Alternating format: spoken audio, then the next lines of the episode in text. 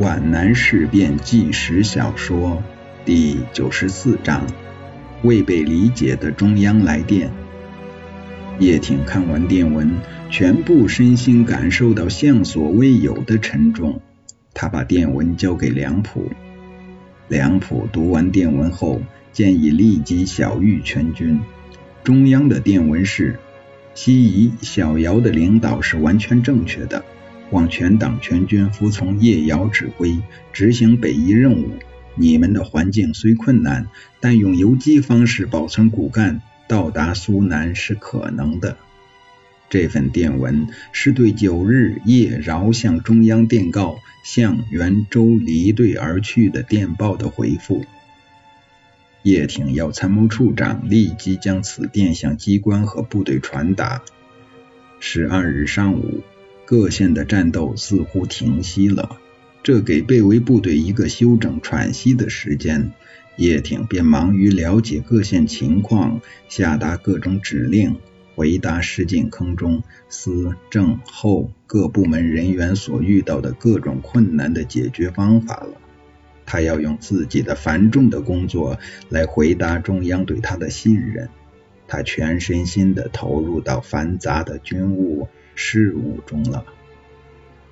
下面所有机关人员和部队领导都忠实的服从中央的决定，而且相信叶挺、饶漱石的领导是完全正确，相信他们站得高、看得远、想得深，而被动的听从他们的一切指令，严格的保持着行动的一致性。在这种时候，似乎所有人都忽视了许多关键性的问题，甚至没有人思考过，这是非常可悲的。对于这一点，史学家和军事学家们会有各执己见的争辩，各自得出自己的看法。谁是谁非，局外人也只能仁者见仁，智者见智，无条件的保持一致。而不是清醒的理解以后的保持一致，那是危险的。因为保持一致和集思广益、和各抒己见、和畅所欲言是一种辩证关系。形式上的一致，并不是真正的实质上的一致。当叶挺自感责任重大，而全身心扑到事务工作中的时候，对中央的指示显然发生了某种误解。首先，中央肯定叶饶的领导是完全正确的，这仅仅是在项英离队后，针对他们表示“我为安全计，决维持到底”而言，并不是指后来的固守一拼而言。但是。叶挺却误认为，肯定他们目前在石井坑守备战的一切措施是正确的。尽管在十一日自己已经感到指挥失当，但仍然不知道错在哪里。他仍然没有仔细想一想，中央是不会肯定他的指挥失当，只好拼一死，以赎其过，是完全正确的。叶挺在十一日向中央报告中提出的战斗方针是固守，而中央电文中提示的是用游击方式。叶挺向中央表示的决心是死守硬拼到最后一人，中央却提示他保存骨干。叶挺对前景的展望是则将全部覆没，中央却提醒他到达苏南是可能的。由此可见，叶挺的石井坑守备战的措施和中央的要求是背道而驰的。饶漱石也没有提醒这一点。由于叶挺没有游击战争的经验，也就不容易想到运用游击方式的战法，这是可以原谅的一种不足。但可以原谅的不足仍然是不足。叶挺接受了指挥全军突围的全面工作，他有些茫然，他还不具备战略家那种内在的眼力和预见，因而也就未能从固守一拼的思想樊篱中挣脱出来。他还未能跨越北伐战争经验给他设置的重重障碍。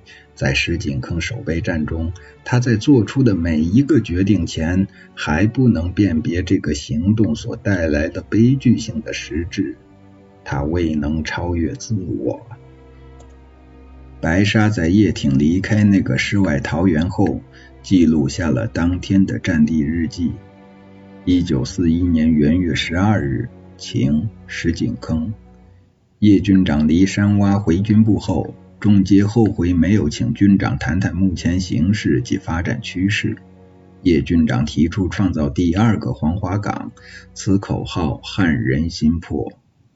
半小时后，参谋处来人向大家宣布中央电令，肯定叶饶领导之正确，并要求全党全军服从领导与指挥。群情为之振奋，认为项英之错误使全军陷入危局，而叶饶之正确领导必有方策拯救全军。我既兴奋又迷惑，我看不到出路何在。